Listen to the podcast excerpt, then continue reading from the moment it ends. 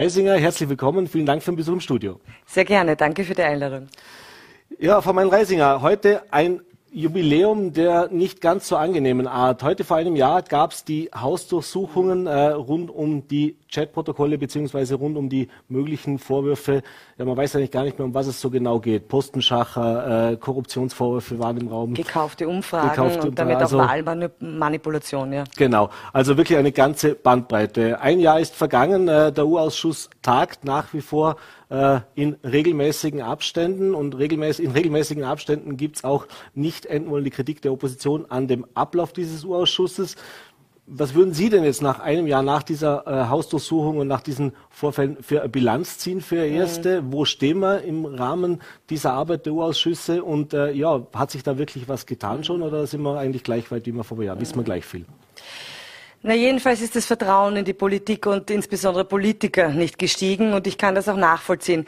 Ich glaube, man muss sogar weiter zurückgehen, bis 2019, mhm. bis zu diesem Freitag, ähm, äh, was war das, der 19., äh, glaube ich, Mai war das, als das äh, Ibiza-Video aufgetaucht mhm. ist und dort ja äh, quasi vor laufender Kamera, auch wenn er nicht gewusst hat, dass er Kamera dort ist, der äh, damalige FPÖ-Vorsitzende äh, Strache erzählt hat, wie man das halt so macht in Österreich. ÖVP, SPÖ und FPÖ so machen, nämlich am Rechnungshof vorbei, äh, intransparent vielleicht auch illegale Parteienfinanzierung über Vereine. Wir haben dann danach, nach der Nationalratswahl, den Ibiza-Untersuchungsausschuss ins Leben gerufen, um auch dann nachzuschauen, naja, gibt es Verbindungen zwischen Spenden an die FPÖ und an die ÖVP und dann Freundalwirtschaft, Postenbesetzungen bis hin zu Entscheidungen politischer Natur, weil wir gesagt haben, die Menschen müssen darauf vertrauen, dass Politiker die Interessen aller Menschen vertreten und nicht nur derjenigen, die für sie spenden. Und völlig richtig, vor einem Jahr äh, kam ja dann sozusagen ein, ein, ein trauriger Höhepunkt, nämlich die Hausdurchsuchung, das muss man ja immer wieder sagen, im Bundeskanzleramt. Das ist ja zum ersten Mal, dass eine Polizei mit Staatsanwaltschaft ins Bundeskanzleramt hineinmarschiert ist und dort äh, Akten äh, gesucht hat und auch in der Bundesparteizentrale. Ich kann mich noch ganz genau erinnern, weil wir, äh, das, man, man, nimmt schon sehr vieles als völlig normal hin in Österreich, was eigentlich überhaupt nicht normal ist. Aber da haben wir uns dann diese 107 Seiten ähm, Anordnung zur Hausdurchsuchung durchgelesen und irgendwann war klar, das geht sich nicht mehr aus. Und das ist ja dann auch äh, so gekommen, wie es kommen musste. Ich war damals schon sehr bestimmt. Sebastian Kurz ist zur Seite getreten und dann zurückgetreten. Mhm. So, jetzt aber berechtigt die Frage, ist es was anderes? Gerade in Vorarlberg, ihr habt ja auch eine Batzen ähm, gehabt. Einen Landeshauptmann, der jetzt zwar wieder zurück ist, aber keineswegs den Eindruck macht, dass er in irgendeiner Weise geläutert ist oder reuig ist oder auch versteht, was eigentlich das Thema der Bürgerinnen und Bürger ist. Nämlich, dass sie sagen, Moment, einmal, wir zahlen unsere Steuern, wir rackern uns ab, wir arbeiten hart und da nehmen manche eine Abkürzung. Und insbesondere Politiker nehmen eine Abkürzung, weil sie glauben, der Staat gehört ihnen, das Land gehört ihnen, die Institutionen unserer Republik gehören ihnen. Und ich denke, auch wenn es ein paar Schritte gegeben hat in Richtung mehr Transparenz, bei dem Vertrauensverlust, den es zu Recht gibt, dass die Menschen sagen, was wollt ihr da oben? Wir können euch nicht mehr vertrauen. Wir arbeiten hart, können uns nichts mehr aufbauen, braucht es deutlich mehr, als es äh, jetzt am Tisch liegt. Mhm. Aber was kann denn jetzt realistisch, jetzt haben wir das erlebt, wie das, wie das gelaufen ist, die letzten, sage ich jetzt mal, seit 2019 ja eigentlich schon. Pardon. Ähm, was, auf was können sich die Menschen jetzt verlassen? Jetzt sehen wir, die Untersuchungsausschusssitzungen finden statt, die äh, Menschen werden geladen zu Untersuchungsausschüssen. ein bisschen. Äh, ähm. dann werden damit irgendwelchen Winkelzügen verhindert, dass Fragen gestellt werden. Äh, es werden Entschlagungen gemacht. Es gibt mehr Stehungen, glaube ich, wie Fragestellungen in, jeder, in jedem Untersuchungsausschusstag. Ähm, die Regierung arbeitet weiter. Es hat strafrechtlich so gut wie keine Konsequenzen bis jetzt naja, gegeben. Es gab werden wir mal schauen. Äh, bislang, meine ich jetzt, mhm. also aktuell. Äh, die Ermittlungen laufen natürlich weiter. Äh, es gab auch noch keine Anklageerhebung jetzt als Beispiel äh, in, in, in, in weiteren Form. Ähm, wie, wie soll das weitergehen? Also das heißt, wursteln wir jetzt weiter die nächsten Jahre, vielleicht bis 2024, bis zur Wahl oder, oder kann man da überhaupt was äh, positives Signal also aussenden? Ich hoffe nicht und ich tue auch alles dafür, dass das nicht so weitergeht und so weiter gewurstelt wird. Ich rede ja ganz viel mit Menschen, viele sagen auch, na ja, das war immer schon so. Aber nur weil es immer schon so war, war es nicht gut. Mhm. Denn ich, meine, ich habe drei Kinder, ich möchte, dass die aufwachsen in dem Glauben, dass ihre Leistung was zählt. Also das zählt, was sie können und nicht wen sie kennen. Und wenn man sozusagen in die Bundesländer schaut, äh, gerade bei der ÖVP, aber genauso bei der SPÖ in Parteien, die so seit Jahrzehnten regieren, da hat sich überall so ein System eingeschlichen, das, das gehört uns, das ist unser angestammtes Recht. Das Steuergeld ist unser Geld. Nein, verdammt nochmal, es ist Geld, das Geld der Steuerzahler und die haben ein Recht darauf, dass damit sorgsam umgegangen wird was kann man tun? Jetzt kann man auf der einen Seite moralisieren und sagen, wir würden sowas nicht tun, weil wir sind die besseren Menschen. Das tun bisweilen die Grünen. Das sind wir nicht. Also ich sage das nicht, weil mhm. ich glaube, dass äh, Politik davon lebt, Demokratie lebt davon, dass man Bereitschaft zeigt, Macht zu begrenzen. Ich muss auch meine eigene Macht begrenzen. Wenn Sie so wollen, jeder Politiker tut gut daran, sich selber zu misstrauen. Mhm. Und das heißt, es ist nicht Gott gegeben. Das kann man ändern durch schärfere Gesetze und, äh, Gesetze und strengere Regeln. Wir in einer Regierung, wir hätten schon längst ein Informationsfreiheitsgesetz mhm. gemacht, wo jeder Bürger Kontrolleur der Mächtigen sein kann. Wir in einer Regierung hätten schon längst einen unabhängigen Bundesstaatsanwalt äh, installiert, damit man nicht mehr den Eindruck hat, na ja, manche Strafverfahren, wenn es um Politiker geht, die werden da schlagen, während der normale Bürger, da greift die Justiz dann sehr schnell zu und da wird, kommt dann sehr schnell zu einer Verurteilung. Und wir als NEOS zeigen auch schon seit unserer Gründung, seit zehn Jahren, dass man Parteifinanzen offenlegen kann, alle Einnahmen und Ausgaben. Und ich finde, das ist nur recht und billig, wenn es um so viele Millionen Steuergeld geht. Mhm.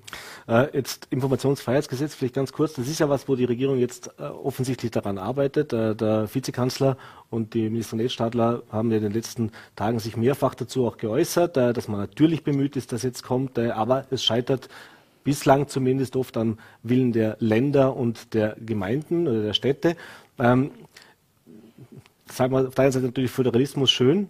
Äh, ja, ist, das, ist das wirklich so oder, oder wie sehen Sie die Situation? Also ist das ein bisschen vorgeschoben oder ist es tatsächlich so, wir kennen es aus anderen Bereichen, dass natürlich schon die Länder und die Gemeinden sehr, sehr stark auch beim Bund mitmischen, wenn es um Posten, wenn es um Gesetze und so weiter geht. Wenn es um Steuergeld geht, vor allem auch natürlich.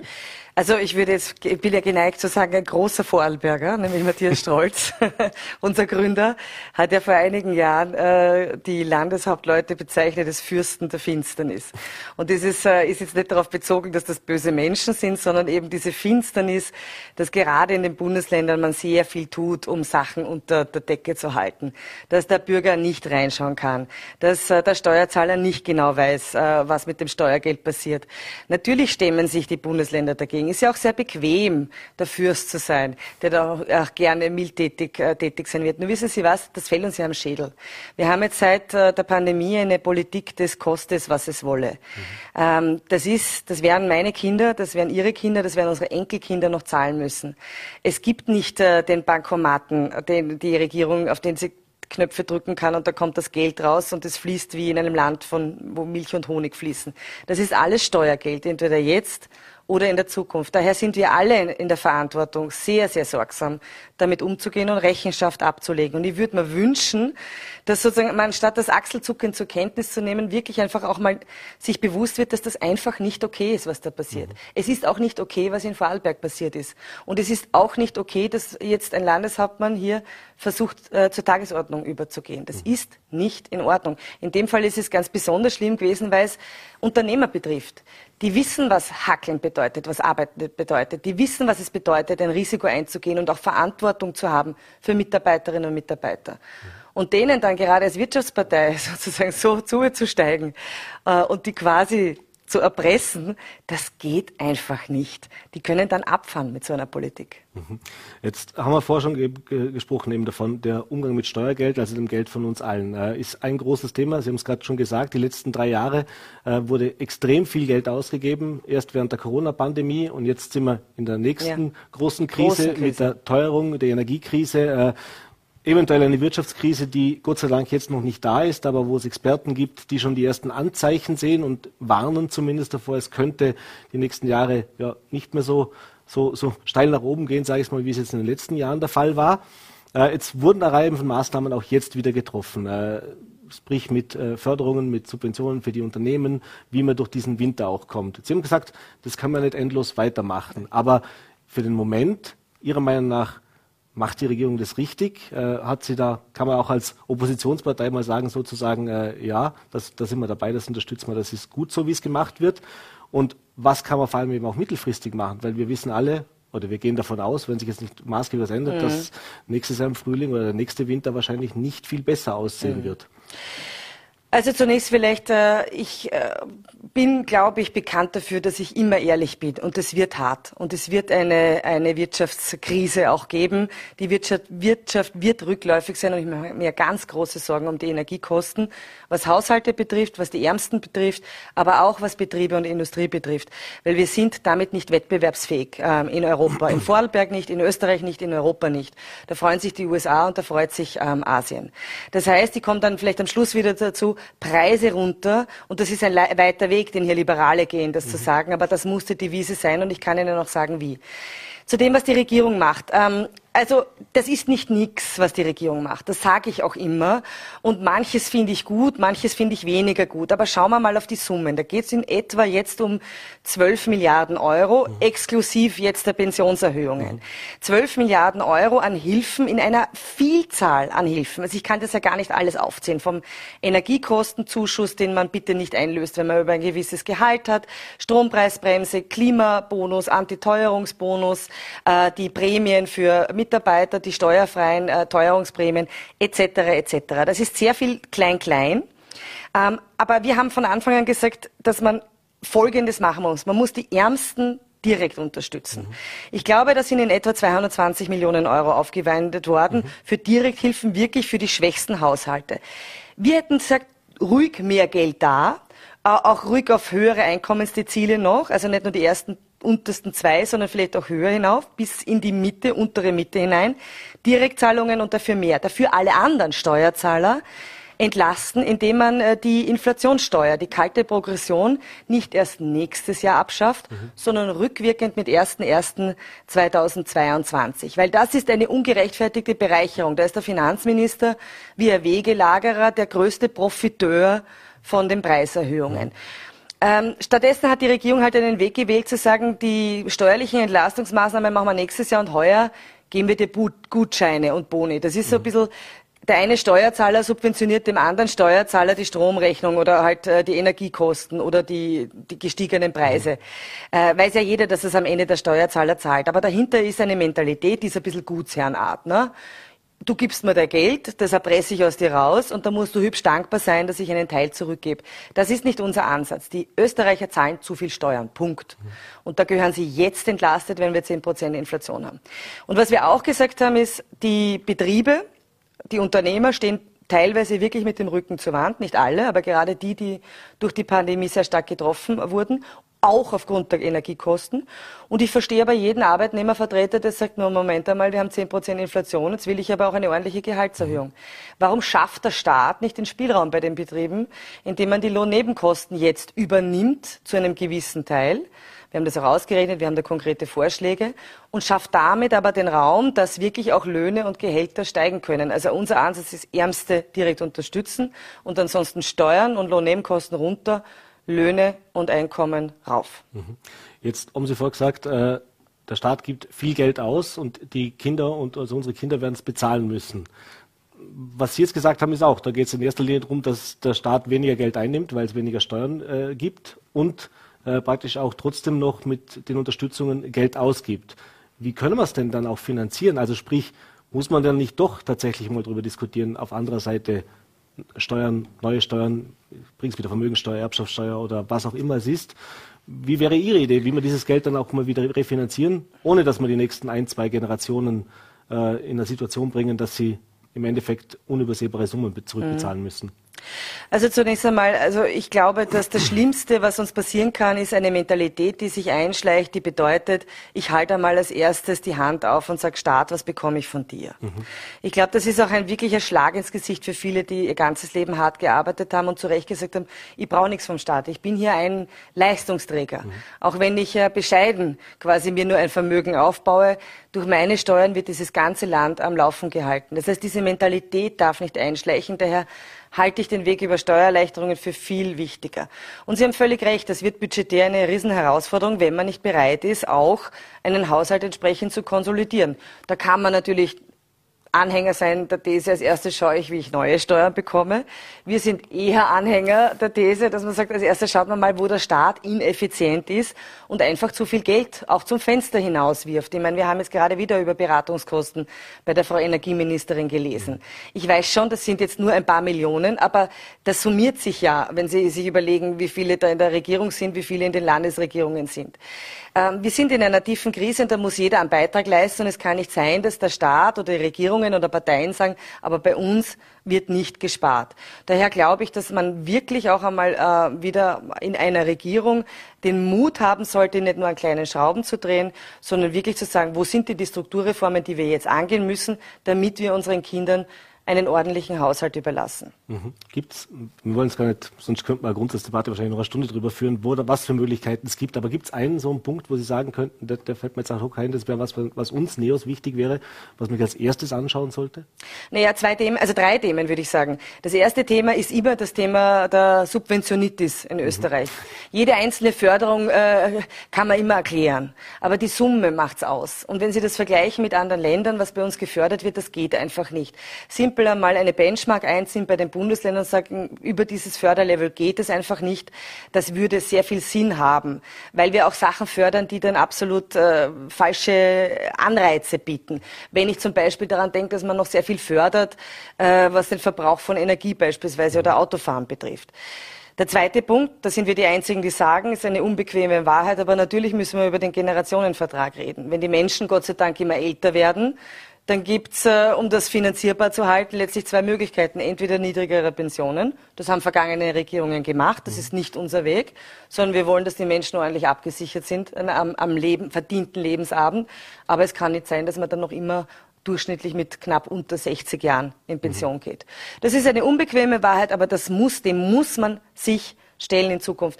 Und das Dritte ist, wir brauchen genau jetzt diese Mentalität, auch das Unternehmerische. Das ist in Vorarlberg bekannt. Ja?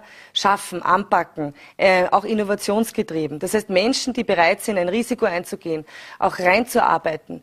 Ähm, und das geht aber nur, wenn wir sehr wohl auch darauf schauen, dass wir wettbewerbsfähig bleiben. Da komme ich noch einmal zurück, weil ich es nicht ausgeführt habe zum Thema der Energiepreise. Äh, die müssen gesenkt werden. Allererster Schritt, äh, indem der, Gas- und Strompreis entkoppelt wird, äh, tunlichst auf europäischer Ebene. Und ich bin da wahnsinnig ungeduldig, dass da nicht weitergetan wird und die Energieminister letzte Woche auch wieder aus Brüssel weggefahren sind, ohne eine Lösung, denn die Zeit, die Uhr tickt da. Mhm. Das sind sicher viele ungeduldig und auch viel Unverständnis. Vielleicht können Sie das auch mal erklären. Wie kann es sein, dass wir jetzt mittlerweile Oktober haben, äh, das Merit-Order-Prinzip schon lange diskutiert wird, auch schon seit Wochen, man schon seit dem Frühjahr, auch schon im letzten Winter gemerkt hat, die Preise steigen. Äh, muss man nicht verstehen, dass die Menschen draußen da noch weniger Vertrauen in die Politik haben und sich sagen, äh, wann, wann passiert endlich was? Wann, wann, wann, wann, wann einigt man sich da? Und das ist natürlich äh, jetzt, sage ich mal, nationalstaatlich schon schwierig, aber europäisch offensichtlich ja noch schwieriger, weil es da noch mehr unterschiedliche Interessen gibt. Äh, wir kennen einige der EU-Länder, die dann nicht so sehr begeistert sind, beziehungsweise sich auch an anderen Themen, auf das wir noch kurz einkommen wollen, was die mhm. Sanktionen angeht, äh, mitmachen. Aber wie, wie, wie soll das funktionieren? Oder wie, wie kann man auch dieses Vertrauen wiederbekommen? Und was kann man vor allem auch als Nationalstaat tun, um hier noch mehr Druck zu auszuüben? Naja, also das Vertrauen kann nur wiedergewonnen werden, wenn Regierungen liefern und auch wenn die Regierungen die Minister auf europäischer Ebene liefern. Ähm, es ist schwer möglich, so etwas nationalstaatlich zu machen. Um das vielleicht zu erklären, wenn man äh, Strom- und Gaspreis entkoppelt, bedeutet das, wir subventionieren äh, den Gaspreis für Gas, das zur Verstromung eingesetzt wird. Damit sinkt automatisch der äh, Preis auf der Börse und das ist ja nur äh, recht und billig, weil ja die äh, Wasserkraftwerke haben ja nicht mehr Kosten. Also dort wird der Strom zu gleichen mhm. Kosten äh, erzeugt. Wenn das aber Österreich alleine macht, wie das zum Beispiel der ehemalige Bundeskanzler Kern ja auch mal vorgeschlagen hat, ähm, da muss man schon sehen, wir exportieren sehr viel Strom. Das heißt, wir subventionieren mit österreichischem Steuergeld dann den Stromverbrauch womöglich in Deutschland oder in Italien oder Slowenien Slowenien oder in Ungarn oder in Tschechien. Das heißt, das ist tatsächlich nur möglich auf europäischer Ebene. Und ja, es sind immer nationale Egoismen. Aber ich glaube, dass Europa, insbesondere die 27 EU-Energieminister, verstehen müssen, dass sie jetzt liefern müssen. Ähm, und ja, wir verfolgen auch die Diskussion in Deutschland äh, ganz genau. Ich habe auch schon gesagt, und auch das ist ein weiter Weg für Liberale, wir werden nicht zuschauen können, wie Deutschland alleine eine Gaspreisbremse einführt und äh, quasi unseren Unternehmen und Haushalten sagen, ihr müsst aber mehr zahlen. Das Problem bleibt aber trotzdem, wir haben zu wenig Energie. Mhm. Also vielleicht das auch nochmal zu erklären, ich, weil die Linke sagt ja sehr gerne, na, wir deckeln die Preise, wir sagen jetzt, äh, es darf keine Preissteigerungen mehr geben. Das ist ja alles äh, äh, quasi eine, eine, eine schöne Milchmädchenrechnung, die nur dann aufgeht, wenn ich genügend Angebot habe, wenn ich zu wenig Gas habe, wenn ich zu wenig Strom habe. Ähm, dann ist es nun mal so, dass die Preise hoch sind. Wenn ich das jetzt subventioniere und damit eigentlich Anreize setze, dass die Menschen noch mehr Gas oder noch mehr Strom oder genauso viel verbrauchen, dann habe ich Engpässe. Mhm. Das heißt, gleichzeitig braucht sie natürlich auch Leadership äh, im Bereich des Energiesparens.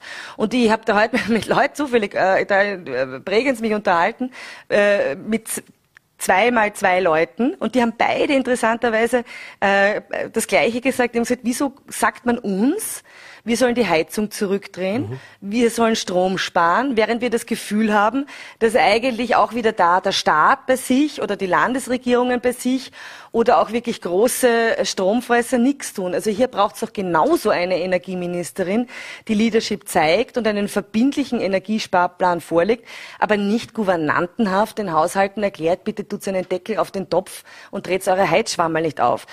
Die Preise, die wirken ja eh. Und jeder, der eins und eins zusammenzählt, weiß, dass man eh was einsparen muss, weil sonst habe ich eine Rechnung, die ich nicht zahlen kann. Mhm. Wie groß sehen Sie denn die Gefahr, dass wir tatsächlich in eine Situation diesen Winter kommen, dass wir zu wenig Energie haben? Also es gibt ja diese Warnungen. Äh, ich habe es auch in Deutschland gesehen, der Verbrauch aktuell ist höher wie im Vorjahr, also ist einfach also noch höher ja, wie im Vorjahr, liegt natürlich auch ein bisschen an den Witterungsbedingungen dieses Jahr. Es war jetzt natürlich deutlich früher kälter. Manche haben schon die Heizung aufgedreht, äh, aber auch in der Industrie, in der Wirtschaft wird mehr verbraucht als im Vorjahr.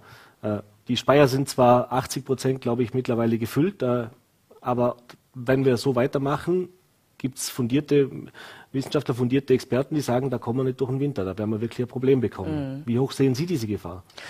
Nee, also es gibt äh, verschiedene Parameter, die kann ich Ihnen nicht sagen. Ich weiß nicht, wie warm äh, oder kalt der Winter wird. Wenn der Winter sehr streng und kalt wird, wird es problematisch. Wenn es ein milder Winter ist, können Sie genauso erleben, dass auf einmal im März die Gaspreise wieder äh, purzeln. Aber was ich gesagt habe, und zwar wirklich, Sie können das nachschauen, seit März, ist, dass Putin Gas als Waffe benutzt. Mhm ob es jemandem gefällt oder nicht, Putin führt einen Energiekrieg mit Europa. Und das macht er schon lange, schon vor dem 24. Februar, hat er nämlich die Gasmengen, die er nach Europa liefert, gedrosselt und so die Preise in die Höhe getrieben. Ähm, jetzt gibt's Sabotageakte, jetzt gibt's äh, Ausfälle, ähm, jetzt gibt's äh, Wartungsarbeiten, die vorgeschoben werden. Man muss das ja auch einmal verstehen. Warum ist das äh, alles vorgeschoben aus meiner Meinung nach? Meiner Meinung nach, naja, weil ja Gazprom sonst ja auch vertragsbrüchig wäre. Da geht's ja um äh, Millionen, wenn nicht Milliarden an potenziellen Schadenersatzzahlungen Verhandlungen, wenn Gazprom das Gas, das versprochen ist, nicht liefert. Also muss man leider eine Wartungsarbeit haben. Oder ist es ein komischer Zufall, dass jetzt äh, ein Leck äh, in der Nord Stream, äh, in den Nord Stream 1 Pipelines vorhanden ist. Mhm. Aber das ist eine Waffe und das setzt er ein und damit will er uns schwach halten. Und ich bin der Meinung, dass in so einer Zeit man ehrlich sein muss. Das wird nicht leicht. Wichtig ist, dass wir jetzt auf Freiheitsenergien setzen, also auch wirkliche Unabhängigkeit, vor allem durch erneuerbare Energien. Wasserkraft ist super, aber das ist nicht ein Polster, auf dem man sich ausruhen kann. Was ist mit Windkraft, auch hier in Vorarlberg? Mhm. Was ist mit Solar? Da braucht es wirklich Tempo, Tempo, Tempo. Und da würden wir schon längst einen, einen Plan vorlegen, auch auf gesetzlicher Basis, wie wir Bundesländer verpflichten, äh, hiermit äh, zu machen. Also Freiheitsenergien äh, ist auf jeden Fall das eine. Und das zweite ist, und das ist, sage ich ganz entschlossen, man darf sich jetzt nicht in die Knie zwingen lassen äh, von Putin. Wir sind wirtschaftlich stark. Das ist nicht leicht, aber wir sind stärker und wir werden uns nicht unterwerfen. Mhm.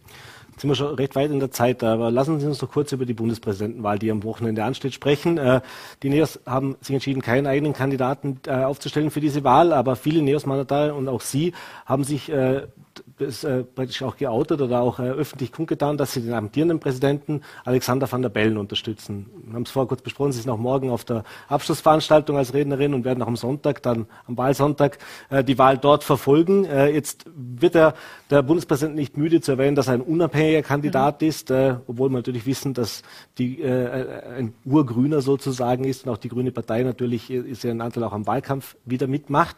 Äh, Warum haben Sie sich entschlossen, den amtierenden Präsidenten zu unterstützen? Und war wirklich das, wie er diese letzten Jahre das Land mhm. geführt hat, äh, sag mal, alles richtig? Oder geben Sie ihm jetzt schon auch mit für seine nächste Amtszeit, sofern er wiedergewählt wird, ein paar, ein paar Punkte, wo Sie sagen, naja, das hat mir nicht so gut gefallen? Mhm. Also zunächst, ich glaube, wenn äh, Irmgard Chris gesagt hätte, sie geht wieder ins Rennen, dann hätten wir sie auch unterstützt. Äh, sie war nicht unsere Kandidatin, ja. aber sie war dann danach ja auch Abgeordnete von uns ähm, und sie wäre eine wunderbare Bundespräsidentschaftskandidatin geworden. Aber ich verstehe auch, dass sie jetzt gesagt hat, nein, das mache ich nicht. Und man muss sagen, und das habe ich immer gesagt, ich finde, der, der Alexander van der Bellen hat das äh, im Großen und Ganzen gut gemacht. Gibt es Punkte, die mich gestört haben? Ja, natürlich gibt's die. Ich kann mich noch ganz genau erinnern, wie diese ähm, Angriffe auf die Justiz begonnen haben. Auf die unabhängige Justiz, äh, die, diese äh, von Sebastian Kurz abwärts, ja. Da bin ich zu ihm, habe ich einen Termin mir auch geben lassen und habe gesagt, ich, ich, Herr Bundespräsident, ich glaube, Sie müssen sich schützend vor die Institutionen unserer Republik stellen und auch schützend vor die Justiz stellen. Was da passiert, ist nicht in Ordnung. Und ich habe durchaus mit ihm diskutiert. Er hat auch ins, äh, ins Treffen geführt, die langen Verfahrensdauern, wo ich ihm recht gebe, aber ich glaube, die Staatsanwaltschaft muss einfach auch besser ausgestattet sein. Aber er hat nicht sofort reagiert. Er ist nicht sofort rausgegangen, hat gesagt, das ist ein Wahnsinn, was da passiert und ich stelle mich jetzt schützend vor die Justiz. Jetzt kann ich sagen, das wünschte ich, hätte anders anders gemacht. Eigentlich bin ich aber genau deswegen ähm, der Meinung, dass Alexander van der Bellen unterstützenswert ist, weil er eben nicht sofort mir gefolgt ist. Das klingt jetzt vielleicht komisch, aber was habe ich denn für einen Bundespräsidenten, wenn ich sage, der, äh, wie das sich manche jetzt dieser anderen Kandidaten vorstellen, so ja, da passt mir was nicht und dann löse ich die Regierung auf. Ich meine, Entschuldigung, kommt dann ein FPÖler zum Bundespräsidenten und sagt, das passt uns nicht, jetzt löse ich die Regierung auf.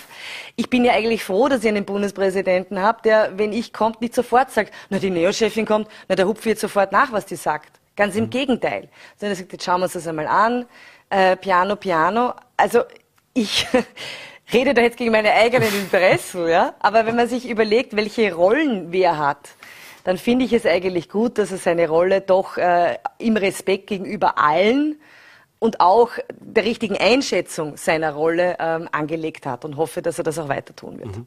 Das heißt auch die Aussage, die er bei den Bregenzer Festspielen getätigt hat, wo er die Politik dazu aufgefordert hat, eben ihre Arbeit zu tun, also vor allem die Regierung natürlich, aber im Endeffekt geht es ja um die gesamte Politik, also den Nationalrat als Gesamtes.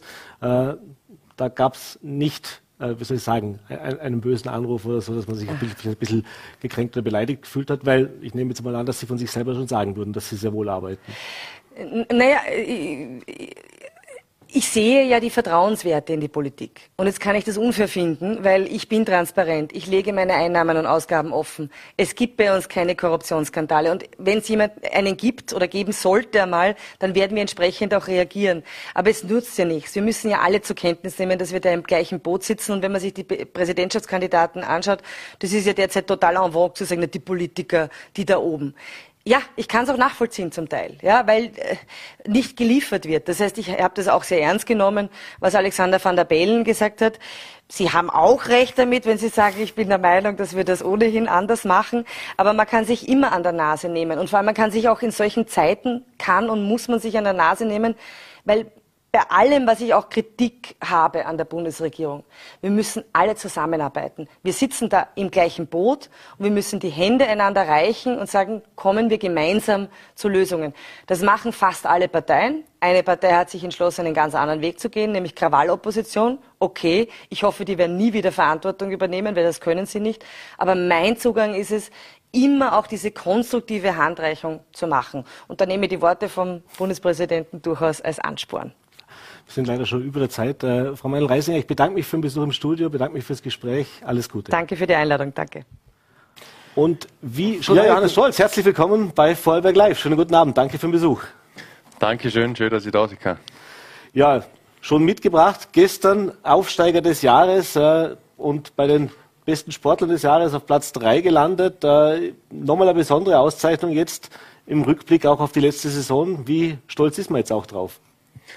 Ja, ist auf jeden Fall die absolute Krönung jetzt noch zum Schluss äh, von dem Sportjahr für mich.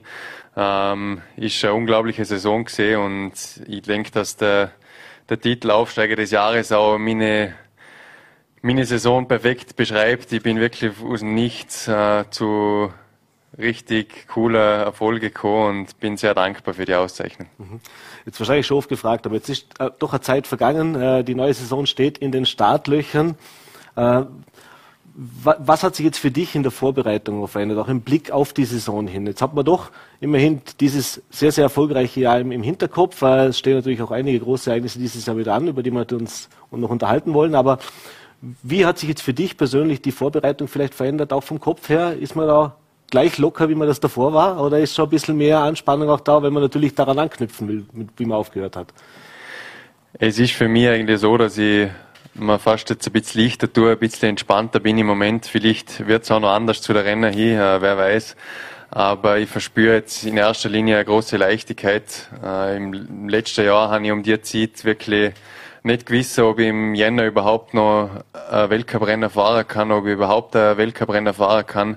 Und habe auch nicht gewusst, ob meine sportliche Laufbahn weitergeht. Und das ist wirklich ein etwas gesehen, das mich lange beschäftigt hat. Es ist fast ein bisschen ein beklemmendes Gefühl gesehen, teilweise auch. Und ich habe jetzt das Gefühl, dass es alles ein bisschen leichter geht. Natürlich ist das Training trotzdem noch gleich hart, sage ich mal, aber abseits kann man ein bisschen besser abschalten und muss sich nicht so viel verkopfen. Mhm. Du hast gesagt, äh, letztes Jahr mehr oder weniger die One-Man-Show, äh, alles selber gemacht, vom Skiwachsen bis hin zu dem Ganzen, was da rundum dabei war.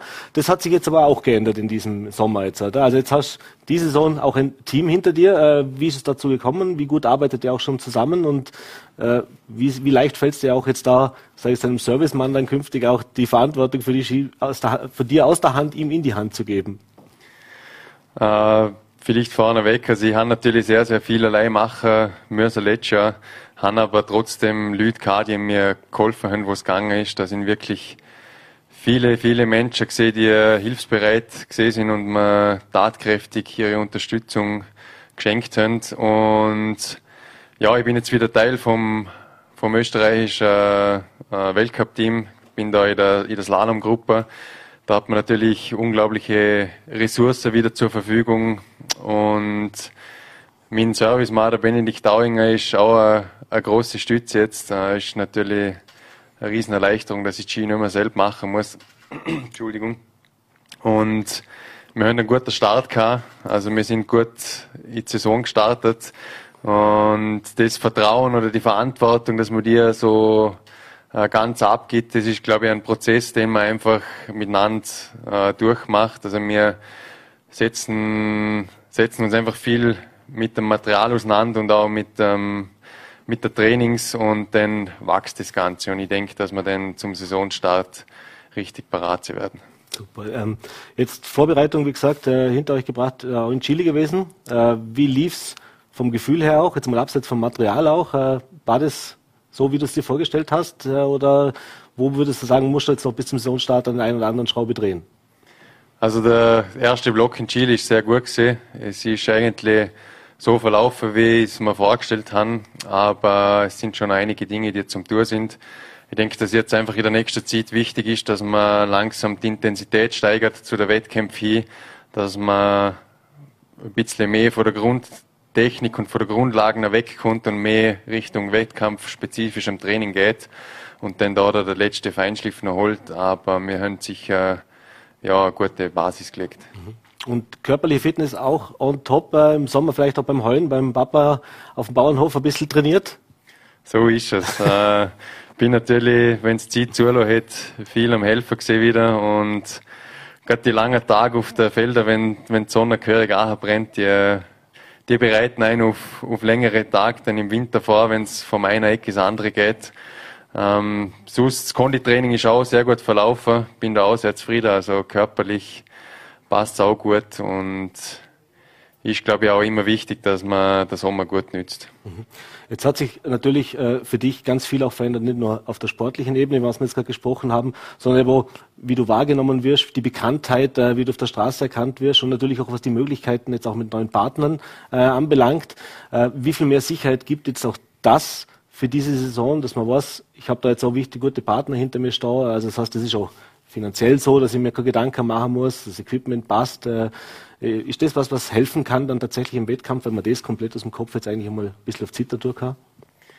Das hilft sogar sehr, äh, gerade wenn man so so starke Partner und Sp äh, Partner hätte, mit, dem mit denen man sich gut identifizieren kann, dann ist das viel wert. Äh, ich habe da die BTV an meiner Seite als neuer Hauptpartner. Ich habe Rauch an meiner Seite, ich habe Watschrücken nach wie vor als Partner und das ist eine Riesenfreude, dass ich da auch regionale Partner haben kann, äh, mit denen ich mich auch wirklich identifizieren kann. Also ich trage da die Partnerschaft da wirklich mit Stolz und ich hoffe, dass ich sie in Zukunft gut repräsentieren werde.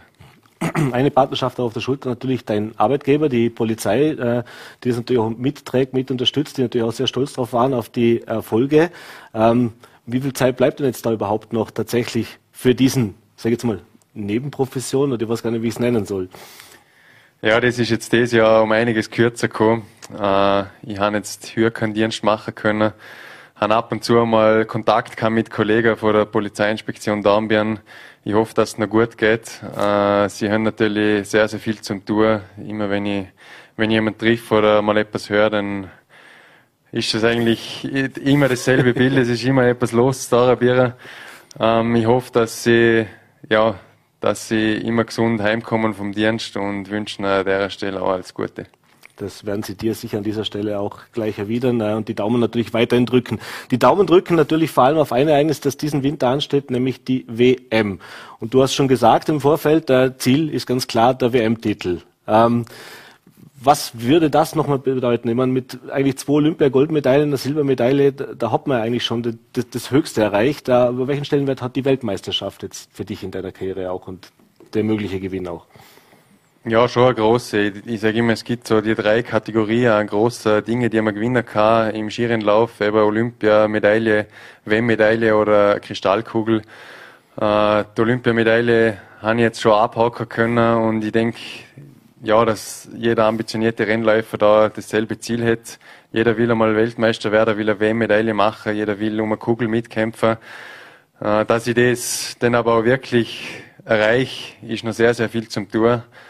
Und ist natürlich ein sehr hoch gestecktes Ziel, aber jeder, jeder in der Mannschaft hätte einfach den Anspruch, dass er vorne mitfährt, dass er Renner gewinnt. Und das erste Ziel wäre für die kommende Saison, dass ich mit ihm intern einmal durchsetze, dass ich bei der WM überhaupt dabei bin. Mhm. Und dann möchte ich mir natürlich selber wieder die Chance geben, dass ich um eine Medaille mitkämpfe. Dort möchte ich wieder, ja, von Anfang an vom ersten Weltcuprennen an mit, mit Herzblut fahren und wirklich attackieren, dass ich, dass ich auch die Chance habe, dass etwas Gutes rausschaut. Mhm.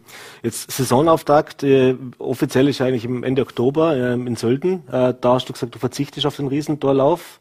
Äh, wie kommt es dazu? Möchtest du lieber noch auf den ersten Slalom dann konzentrieren oder was war da dahinter?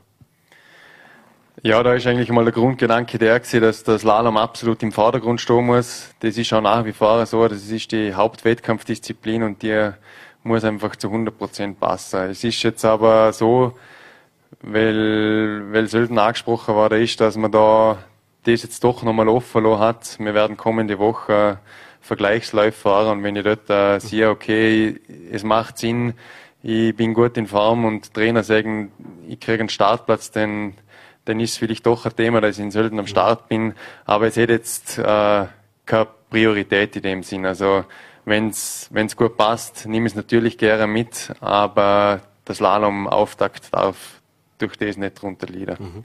Und dann gibt es natürlich dieses sogenanntes Heimrennen, also im Ländle. Äh, wie viel Vorfreude ist auch darauf, vor eigenem, hoffentlich auch Publikum fahren zu können? Äh, in den letzten paar Jahren war es immer ein bisschen schwierig, was die Corona-Situation anbelangt. Jetzt gehen wir mal davon aus, dass das diese auch wirklich mit diesem Heimbonus funktionieren könnte. Es wäre natürlich wunderschön. Äh, es ist die letzten Jahre eine wahnsinns super Veranstaltung gesehen. Ich habe es immer bloß vom Fernsehen mitverfolgt, aber die Fernsehbilder haben richtig Lust gemacht, um bei dem Rennen zu sehen. Es ist da das Gleiche wie mit Sölden ich nehme es gerne mit, wenn wenn sich's gut ergibt, aber es hätte jetzt nicht unbedingt Priorität, weil das Slalom da im Vordergrund steht.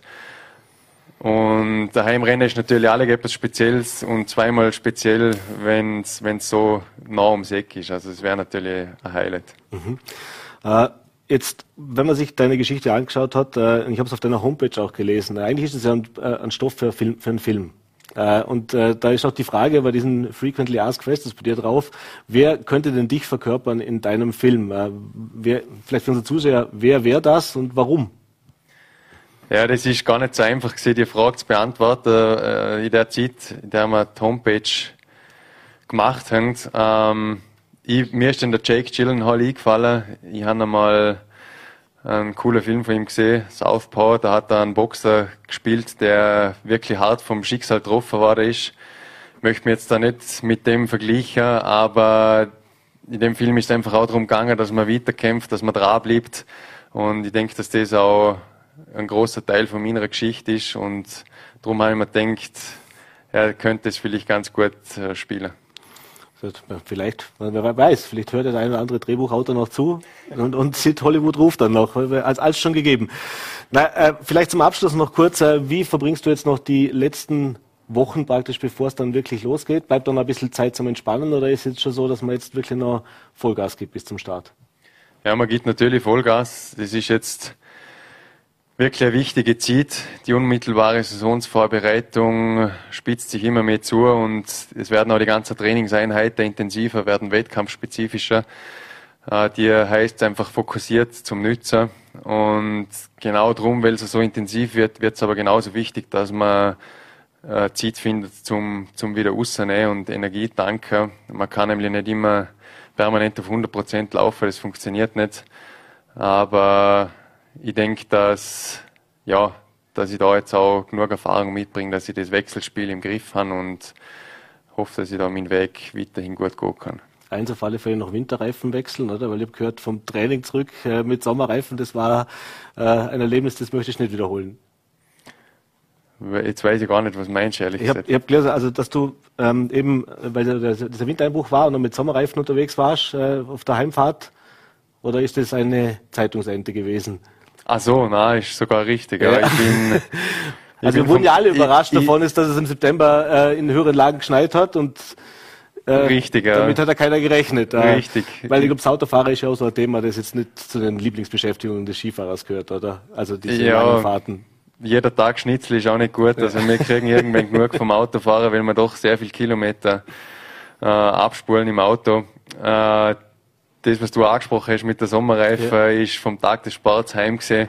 Und da bin ich überrascht gewesen, dass der Malberg passt mal äh, Schneeverband ja. hat. Ich bin dann Gott sei Dank gut heimgekommen, bin sehr vorsichtig gefahren, also alles gut gegangen, aber natürlich lieber ein bisschen zu früh, als wird Sport Winterreifen drauf. Wie beim Slalom ausweichen, oder? Ja, genau, so ungefähr. Ja, Johannes Stolz, vielen, vielen Dank für deinen Besuch bei uns im Studio. Wir wünschen natürlich eine erfolgreiche, vor allem verletzungsfreie und äh, ja, äh, eben erfolgreiche Saison, die da vor uns steht. Wir freuen uns schon auf viele tolle Rennen. Danke dir nochmal, alles Gute. Dankeschön, schöne Arbeit. Ja, und wie eingangs schon angekündigt, freue ich mich jetzt sehr, begrüßen zu dürfen via Zoom zugeschaltet Dr. Sarah Buchner, der Queen of Construction, wie man in Amerika immer wieder hört. Äh, herzlich willkommen bei Vorarlberg Live. Vielen Dank, dass, ich die Zeit genommen, äh, dass du dir die Zeit genommen hast. Wir haben uns aufs Du geeinigt vorher, sorry. Danke, Pascal, freut mich.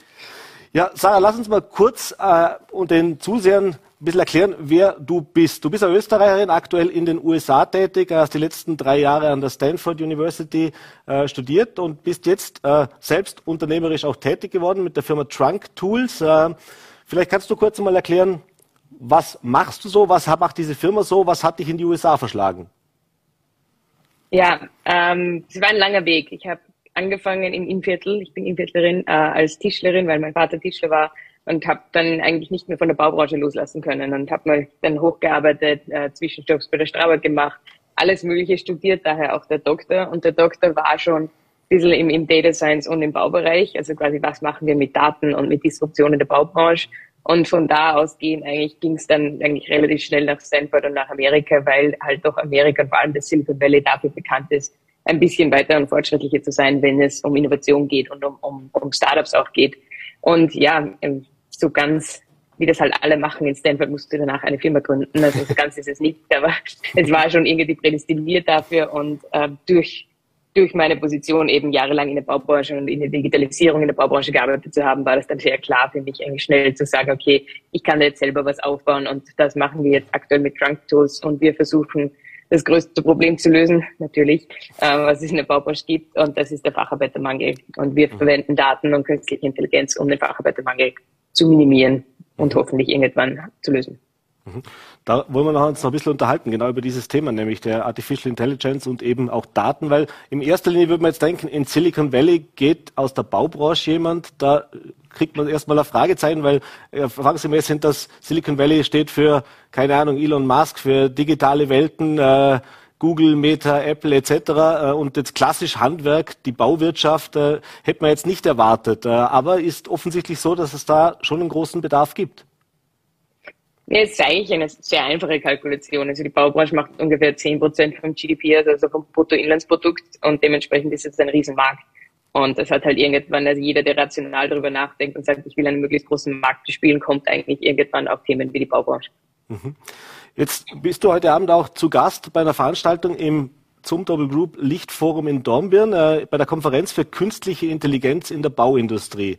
Äh, sag's nochmal, also Bauwirtschaft, wenn man sich überlegt, ist eine klassische äh, menschengestaltete, mit Händen, äh, mit Know-how, mit äh, Wissen verbundene Branche. Ähm, wo kann denn die KI in der Baubranche unterstützen und wo macht sie das schon? Und dritte Frage noch gleich angeschlossen, wohin geht's denn auch?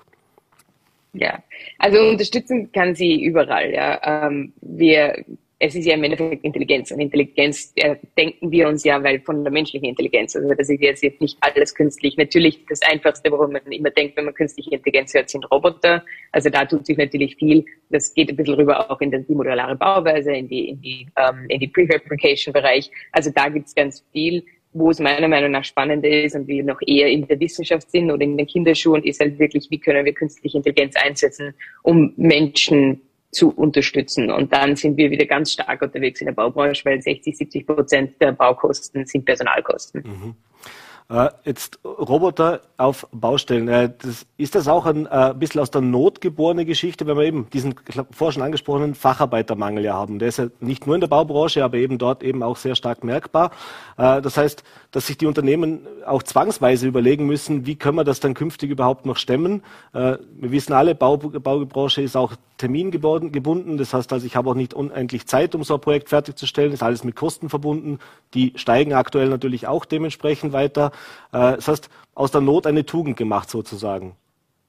Ja, also sicher jetzt, jetzt kommt sicher jetzt der größere Push, weil die Not so groß ist, aber äh, über Roboter im Bau reden wir seit Jahrzehnten einfach nur, weil wir uns ja immer vergleichen, also wir als Baubranche uns immer vergleichen mit anderen Industrien, mit der Automobilindustrie, mit der Chemie. Und da gibt es halt schon Automatisierung und, und Roboter seit, seit Jahrzehnten. Und wir hatten immer die Ausrede, naja, im Bau geht's nicht, weil jedes Bauprojekt ist anders. Und jetzt kommen schon langsam diese Firmen hoch, die sagen, ja, jedes Bauprojekt ist anders, aber die Schritte für dieses Bauprojekt sind immer, immer gleich, der Trockenbau ist immer gleich, die Ziegel sind immer gleich und da gibt es einfach ganz spannende Unternehmen, die das sehr gut lösen. Mhm. Was wird, also ich meine, wir haben auch in Vorarlberg ein Bauunternehmen, die Firma Romberg Bau, der äh, bereits auf Roboter setzt, äh, wenn es darum geht, zum Vermessungen machen etc. Aber was wären denn oder was sind denn so klassische Anwendungsbeispiele, wo ein Roboter tatsächlich sinnvoll auf dem Bau eingesetzt werden kann? Ja, die einfachste Herangehensweise oder wie wir darüber nachdenken ist, wenn es einen, einen Arbeitsschritt gibt, der sehr oft wiederholt wird, also highly repetitive, dann macht es natürlich Sinn, irgendwie einen Roboter einzusetzen. Wenn das etwas ist, was man nur einmal am Tag macht, dann macht es wahrscheinlich keinen Sinn. Das heißt, äh, viel wird gerade geforscht eben im, im Ziegelbereich, im Trockenbau, im Beton, im, im Stahlbau. Also diese, diese Schritte, die wir in jedem Bauprojekt haben. Ähm, es wird, oder im, im Dachbereich gibt es auch gerade extrem viele spannende Unternehmen. Es wird sicher noch sehr lange dauern. Also ich glaube nicht an eine Baustelle, wo wir keine Arbeiter mehr brauchen und mhm. da wollen wir auch gar nicht hin. Wir wollen Baustellen, die sicherer sind, wo sich Arbeitskräfte wohlfühlen, äh, wo die Arbeitskräfte nicht das Gefühl haben, sie machen Sachen, die sie eigentlich nicht mehr machen müssten, weil es dafür Roboter gibt. Mhm. Äh, wir haben vorher auch kurz gehört, modulare Bauweisen, also sprich, dass irgendwo an einer anderen Stelle gewisse standardisierte Dinge, man kennt es bei uns beim Holzbau auch, da gibt es so klassische Beispiele, dass ich ganze Module vorher in der Fabrik fertige, dann zur Baustelle fahre und dort nur noch einbaue. Äh, ist das auch so ein Punkt, wo natürlich Roboter, da sind wir dann eh nahe bei der Automobilindustrie, wo es dann Produktionsstraßen gibt, äh, wo man das relativ einfach umsetzen kann? Ja, das ist immer spannend, wenn wir sagen, das ist was Neues. Das macht Europa eigentlich auch schon seit Jahrzehnten. Also gerade im Holzbau, aber auch ähm, also selbst als ich noch auf der Baustelle tätig war, haben wir ganze Badezimmer einfach vorgefertigt gehabt und dann auf der Baustelle nur noch quasi wie Legosteine draufgeklatscht. Ähm, das Spannende dabei ist nicht zwingend weniger Arbeitskräfte zu brauchen, weil irgendwer muss es ja trotzdem bauen, aber in einem äh, stabileren Umfeld bauen zu können. Weil wenn ich in einer Industrieanhalle äh, in einer Industriehalle diese Module baue, habe ich keine Wettereinflüsse, ich habe keine Störungen von außen, ich habe keine Nachbarn, die mir die Baustelle zudrehen. Ähm, das heißt, ich kann einfach produktiver arbeiten, brauche aber immer noch Arbeitskräfte. Und wie gesagt, zumindest was wir machen, wir wollen keinen Fall irgendwie Arbeitskräfte per se minimieren. Wir wollen eigentlich nur das Problem lösen, das wir gerade haben, dass keine Arbeitskräfte vorhanden sind. Mhm. Äh das habe ich im Interview auch gesehen, dass du da einen spannenden Aspekt auch mal herausgestrichen hast, nämlich, dass sich da auch ganz neue Geschäftsfelder, Geschäftsfelder in der Bauwirtschaft auftun können, nämlich spezialisierte kleine und mittlere Betriebe, die sich eben genau auf solche einzelnen Module, Beispiel, die eben nur Badezimmer fertigen und so weiter auftun. Äh, aktuell gibt es nicht viele davon, zumindest in Europa nicht. Äh, wie sieht es denn da in den USA aus? Ist man da vielleicht schon einen Schritt weiter? Und wie hoch ist denn das Potenzial tatsächlich? Ich glaube, das Potenzial ist hoch. Das Potenzial ist meiner Meinung nach fast höher in Europa, weil die Transportwege kürzer sind. Und ganz vieles, was diese Vorfertigungsthemen sehr teurer macht, ist eben dann dieser Transport, dass ich ein Badezimmer aus Kroatien nehme und in Berlin auf die Baustelle stelle. Ähm, Amerika macht das noch schlimmer, weil die Transportwege einfach noch viel größer sind. Amerika ist per se in sowas vielleicht nicht immer der weiteste, aber der schnellste dann und holt sehr schnell auf. Also Vorfertigung hat sicher in Europa früher gestartet als in Amerika. Mittlerweile überholt Amerika aber einfach nur aus dem Grund, weil die Denkweise anders ist, weil Leute per se oder die gesamte Gesellschaft innovativer ist und weil viel mehr Risikokapital zur Verfügung stellt. Mhm. Vielleicht noch ganz kurz zum, auch zum Unterschied zwischen der US-Bauwirtschaft und in Europa. Ich als Laie weiß es nur vom, vom sogenannten Einfamilienhaus, klassischen Klein- äh, oder Wohnungsbau. Äh, da ist man gewohnt oder kennt das nur USA, dass es einfacher gebaut ist, schneller gebaut ist, äh, eben nicht diese klassischen massiven gemauerten Häuser, wie wir es hier in Europa gewohnt sind. Ähm, ist das was, was jetzt auch im Rahmen dieser ganzen Kostensteigerungen, dieser ganzen äh, ja eben äh, Probleme, die jetzt auch da rundum auftreten, äh, sich ein bisschen verschieben kann oder, oder, oder wer lernt davon wem mehr? Das ist eine gute Frage. Vor allem, wenn man jetzt auf Sustainability geht und Nachhaltigkeit generell, ähm, können wir ja wahrscheinlich schon das ist jetzt absurd, kann man wahrscheinlich von Amerika lernen, wenn in Amerika sehr viel mit Holz gebaut wird. Ja, Amerika ist sonst überall hinterher, wenn es um nachhaltiger geht. Aber natürlich der Holzbau per se macht es mal kurzfristig nachhaltiger, weil die Materialien anders sind, die wir verwenden. Jedoch ist halt die Strategie in Amerika, ich baue ein Haus für zehn Jahre, ich reiße es ab, ich baue es wieder, ist halt auch wirklich nicht nachhaltig. Mhm. Ähm, es wird günstiger gebaut, weil die Denkweise anders ist. Ich baue mein Haus nicht für Generationen in Amerika, ich baue mein Haus für mich. Mhm. Äh, und ein Thema ist auch der, der, der Umgang mit Daten. Äh, jetzt, das ist etwas, das kennen wir aus unserer Branche. Also in den Medien ist Daten, Datenjournalismus, Data-Teams, äh, die, die sprießen wie die Pilze aus dem Boden in den letzten Jahren ein Riesenboom, eben weil Daten ein ganz, ganz wichtiger Asset sind, um eben auch die Produkte richtig zu gestalten, um die Arbeitsabläufe zu optimieren, um zu sehen, was funktioniert, was funktioniert vielleicht nicht so gut. Ist auch in der Baubranche jetzt offensichtlich immer mehr Thema. Äh, was geht es denn da genau? Also was sind so die, die, die Punkte, wo schaut man da am, am, am ehesten hin? Das, das Thema Daten beschäftigt uns in allen Lebensbereichen von einem Bauprojekt. Wieder im Nachhaltigkeitsbereich natürlich sehr viel. Wie viel CO2 geht rein in ein Gebäude? Wie viel kann ich wieder irgendwie ähm, rausholen, wenn ich, wenn das Gebäude abreiße? Also ganz viel im Nachhaltigkeitsbereich, ganz viel im Produktivitätsbereich wiederum. Wie kann ich Prozesse optimieren? Wie kann ich vielleicht mit, mit weniger Material und weniger Facharbeitern dasselbe, dasselbe Produkt bauen im Endeffekt? Ähm, das Spannende ist, glaube ich, warum da jetzt sehr viel passiert ist, weil wir jahrelang nicht wussten, wie wir mit unstrukturierten Daten umgehen können. Und was wir vor allem in der Baubranche haben, ist riesig viele unstrukturierte Daten. Mhm. Also dadurch, dass wir lange keine, nicht sehr viele Softwareprodukte verwendet haben, nicht uns wirklich um Daten gekümmert haben, ist alles, was wir historisch haben, unstrukturiert. Und mittlerweile sind eben die, die AI-Algorithmen und so weiter, die von großen Tech-Unternehmen kommen, so gut, um auch mit unstrukturierten Daten umgehen zu können. Das heißt, ich sehe da sehr viel Hoffnung in den nächsten fünf bis zehn Jahren, dass wir da auch in der Baubranche was machen können und dann andere Branchen wieder einholen können. Mhm. Das heißt also auch da tun sich in Bauunternehmen neue Jobprofile dann auf, oder? Also das ist jetzt nicht in der Vergangenheit äh, ein klassischer Beruf, mit dem man bei einer großen Baufirma anfängt zu arbeiten, wenn man irgendwas mit Datenanalyse gemacht hat. Aber eben diese ganze Digitalisierung, die macht natürlich auch vor dieser Branche nicht halt. Ja, und man sieht da auch jetzt mehr Bereitschaft. Also auch allein meine, meine Doktorarbeit damals wurde geschrieben in, in Kooperation mit der Strabag, also dass eine der größten ja, Generalunternehmen jetzt sagt, wir finanzieren oder wir helfen meiner Doktorarbeit, die sich nur um Daten kümmert im Baubereich. Sowas wäre vor 15 Jahren nicht möglich gewesen. Und jetzt gibt es da einfach mehr. Es gibt ganze Abteilungen, die sich um Daten kümmern ähm, und um künstliche Intelligenz und Innovation. Mhm. Sind wir schon recht weit in der Zeit, aber ein Datenthema möchte ich mit dir noch kurz besprechen, denn du bist nicht nur äh, eben im Startup-Bereich beziehungsweise in der Bauwirtschaft unterwegs, sondern du hast auch ein Buch geschrieben und zwar zum ganz anderen Thema äh, mit dem Titel Startup Your Love Life. Gibt's auch auf Amazon zu kaufen, habe ich gesehen. Äh, gelesen habe ich leider noch nicht, dazu hat die Zeit jetzt nicht gereicht, aber ich habe mich ein bisschen schlau gemacht. Äh, da geht es um was ganz anderes, nämlich um das Finden der Liebe und wie man das auch anhand von Daten machen sollte. Ich habe da einen spannenden Vortrag auch von dir gesehen. Äh, wie bist du auf die Idee gekommen, äh, dich in diesem Bereich sozusagen jetzt auch schriftstellerisch äh, mit der Liebe auseinanderzusetzen und vor allem eben auch weg von der Emotion, von der reinen Emotion, sagen wir es jetzt mal so, das Ganze auch mit Daten zu hinterlegen? Ja, ich glaube, ganz grundsätzlich bin ich vermutlich, was, was man in Amerika einen Nerd nennt. Also ich mag halt einfach Daten gerne und ich mache datenbasierte Entscheidungen gerne. Und äh, das Buch kam so zustande, dass ich einfach ganz viele äh, Freundinnen und Freunde hatte, die halt irgendwie verzweifelt versucht haben, über Online-Apps irgendwelche Partner zu finden. Und ich habe dann gesagt, naja, das kann man doch sicher optimieren. Also das war wirklich die Grundsatz, war doch, das ist ja nur Marketing. Also wenn ich mich selber auf ein Dating-Profil stelle, ist es Marketing. Und Marketing können wir immer optimieren, weil wir haben halt Daten dazu. Und so hat das begonnen. Und dann haben wir halt, gibt es Gott sei Dank ganz viele Wissenschaftler, die versucht haben, ähm, über Datenanalyse Dating zu optimieren. Und ich habe das zusammengefasst und in dieses Buch gepackt. Ohne jetzt natürlich das Buch zu spoilern, das soll ja jeder auch lesen, aber was sind denn so die, die, die, was kann man denn unseren Zusehern auch mitgeben, die jetzt vielleicht auch interessiert dran sind, wie sie den Partner fürs Leben finden? Was würdest du sagen, was sind so die zwei, drei Punkte, vielleicht auch Aha-Erlebnisse, die im Rahmen der Recherche aufgetaucht sind? Worauf sollte man denn achten?